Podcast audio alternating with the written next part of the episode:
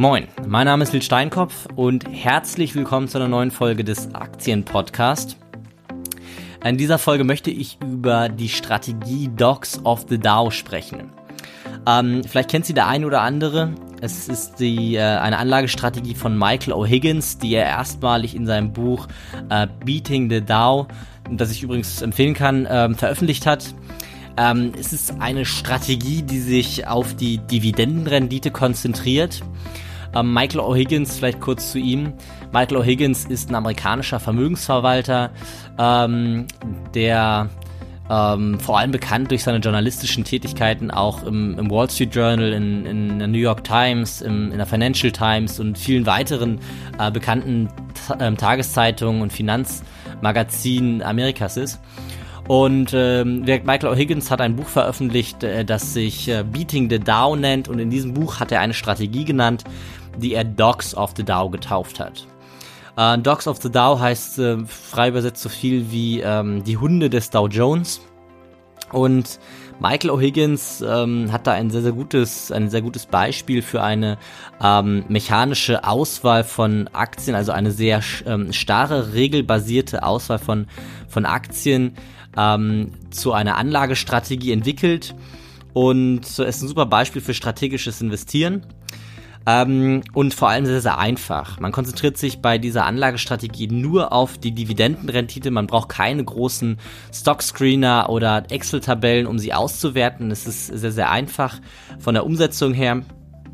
Ähm, und man ist auch noch frei in seiner Anpassung, in seinem Anpassungsrhythmus. Man kann das äh, monatlich anpassen, quartalsweise oder auch jährlich. Es funktioniert auf allen Ebenen. Ähm, und ähm, wie gesagt, es wird die Dividendenrendite betrachtet, also die Dividenden äh, oder die Dividendenzahlung geteilt durch den Aktienkurs. Ähm, gedanklich, die Dividendenrendite gibt im Prinzip die Verzinsung der Investition in eine, in, in eine Aktie durch die Dividendenzahlung an. Also wie viel Prozent meiner Investition in die Aktie erhalte ich durch die Dividendenzahlung zurück. Wohlgemerkt, gemessen an der aktuellen Dividendenzahlung, also an der letzten Dividendenzahlung. Das heißt nicht, dass es in alle Ewigkeit ähm, in Zukunft immer so sein wird, dass man diese Dividende erhält. Aber ähm, das ist das einzige, ähm, die einzige, der einzige Wert, an dem man messen kann. Deswegen die Dividendenrendite ähm, ist ein gutes, äh, gutes Werkzeug, um zu schauen, ähm, wie ist meine Verzinsung auf diese Investition. Und die Strategie ist sehr, sehr simpel aufgebaut. Man startet an einem x-beliebigen Tag und ermittelt aus den 30 Dow Jones Werten die 10 Werte mit der höchsten Dividendenrendite. Also mit, der, mit den höchsten Dividendenzahlungen im Verhältnis zum Aktienkurs. Ähm, dann investiert man sein Kapital in 10 gleichen Teilen in diese 10 ermittelten ähm, Unternehmen. Aktuell sind das, ich habe die einfach mal ausgewertet, ähm, damit ihr vergleichen könnt. Aktuell sind das Coca-Cola, ähm, Cisco, Walmart, Intel, General Electric, ähm, Chevron, ähm, Verizon, IBM, Pfizer und ExxonMobil. Und ähm, man würde jetzt, wenn man 10.000 Euro hätte, in jedes dieser Unternehmen 1.000 Euro investieren. Und dann würde man nach ähm, einem Monat oder einem Quartal oder einem Jahr, das ist einem freigestellt. Ich habe die Auswertung auf einen Monat gemacht, da ähm, alle Auswertungen diesem Podcast auf einen Monat laufen, einfach um die Vergleichbarkeit zu haben. Ähm, würde man diese Liste der, in, der investierten Unternehmen ähm, wieder anpassen. Hier ein Hinweis, es gibt ungefähr einen Wechsel pro Monat im Durchschnitt und äh, man würde quasi diese Position eins zu eins tauschen. Ich würde ein Rebalancing, also eine Anpassung der Gewichtung, ähm, nur einmal im Jahr vornehmen. Das heißt, wenn wir jetzt zum Beispiel ähm, 10.000 Euro in 10 Unternehmen investiert haben und nach einem Monat ein Unternehmen ausgetauscht wird, dann wird es ja nicht so sein, dass jedes dieser Unternehmen wieder immer noch genau 1.000 Euro ähm, anteilig an dem, an dem, also 10% anteilig an dem Gesamt ähm, an dem Gesamtportfolio hat. Das heißt, wahrscheinlich wird das eine 9,9 Prozent am Gesamtportfolio haben, das andere 10,1, das dritte 10,2, das vierte 9,8 und so weiter und so fort. Ähm, man würde jetzt es so machen, dass man quasi im nächsten Monat nur das eine Unternehmen rausnimmt, das ähm, nach der Auswertung rausgeflogen ist. Das hat dann äh, meinetwegen 9,7 Prozent ähm, anteilig am Gesamtportfolio und würde dieses eins zu eins austauschen durch das neue Unternehmen. Und eine Anpassung in der Verteilung würde man nur einmal im Jahr vornehmen. Einfach um die Transaktion, äh, Transaktionsgebühren gering zu halten und die Abweichung wird dort keinen großen Ausschlag auf die Performance haben. Ich habe diese Strategie ausgewertet und ähm, es hat sich herausgestellt, dass sie funktioniert, dass sie immer noch funktioniert. Also ähm, sie hat nicht nur die letzten äh, 40 Jahre funktioniert, sondern funktioniert immer noch. Ähm, wenn man sich die letzten 16 Dreiviertel Jahre anschaut, dann ähm, ist die Performance, also von 2000 an bis heute, ist die Performance ähm, der Strategie bei 375 Prozent im Vergleich zum äh, Dow Jones äh, Industrial Average Index ähm, von, von 200 Prozent. Also die, ähm, die Performance ist doch 175 Prozent höher. Also man hat sein Geld ver 4,75-facht im Vergleich zur Verdreifachung, wenn man langfristig mit einer Buy-and-Hold-Strategie im Dow Jones Index ähm, unterwegs gewesen wäre. Und das wäre eine durchschnittliche äh, Rendite von 8,2 Prozent pro Jahr im Vergleich zu 4,2, ähm, die der Dow Jones hingelegt hat. Ähm, ich möchte hier aber einen Hinweis geben, in Krisenzeiten, in Krisenjahren war diese Strategie, waren die Verluste dieser Strategie deutlich höher, also der maximale Drawdown der Strategie war höher als die des Marktes, die des Dow Jones ähm, Industrial Average Index. Ähm, das spricht nicht gerade für diese Strategie. Man hat in der Zeit von 2000, ähm, also Mitte 2007 bis Anfang 2008 deutliche Verluste gehabt ähm, und war mal wieder gleich auf mit dem, äh, mit der ähm, Strategie äh, oder mit der, mit der Buy-and-Hold-Strategie des Dow Jones. Das spricht leider nicht wirklich für diese Strategie. Das heißt, wenn man dort mit dieser Strategie anlegen möchte, sollte man ähm, eine Marktanalyse definitiv drüberlegen über diese Anlagestrategie. Ähm, Nichtsdestotrotz äh, ist es eine sehr interessante Strategie, weil sie einfach umzusetzen ist. Langfristig glaube ich auch immer noch an die ähm, an die äh, Performance, an die ähm, an die Fähigkeit, den Markt mit dieser Strategie zu schlagen. Mm, ähm, ich finde, ich finde, die Strategie ist vor allem deshalb so charmant, weil sie für jeden umsetzbar ist. Man braucht keine großen Excel-Tabellen, keine großen Auswertungen umsetzen, ähm, sondern man kann sie quasi direkt able ablesen. Ähm, 30 Werte kann man auch noch auf einem Zettel, ähm, auf einem Blatt Papier äh, notieren und dann der Reihenfolge nach sortieren. Also charmant ist wirklich die einfache Umsetzung und ich möchte einmal noch darauf eingehen, was die Überlegung hinter dieser Strategie ist. Erstmal dadurch, dass man nur die Unternehmen des Dow Jones betrachtet, hat man eine gewisse Vorselektion, eine Selektion von Unternehmen, die einer gewissen Größe ähm, entsprechen. Im Dow Jones sind, ist kein Unternehmen, das äh, eine geringere Marktkapitalisierung als einige Milliarden hat.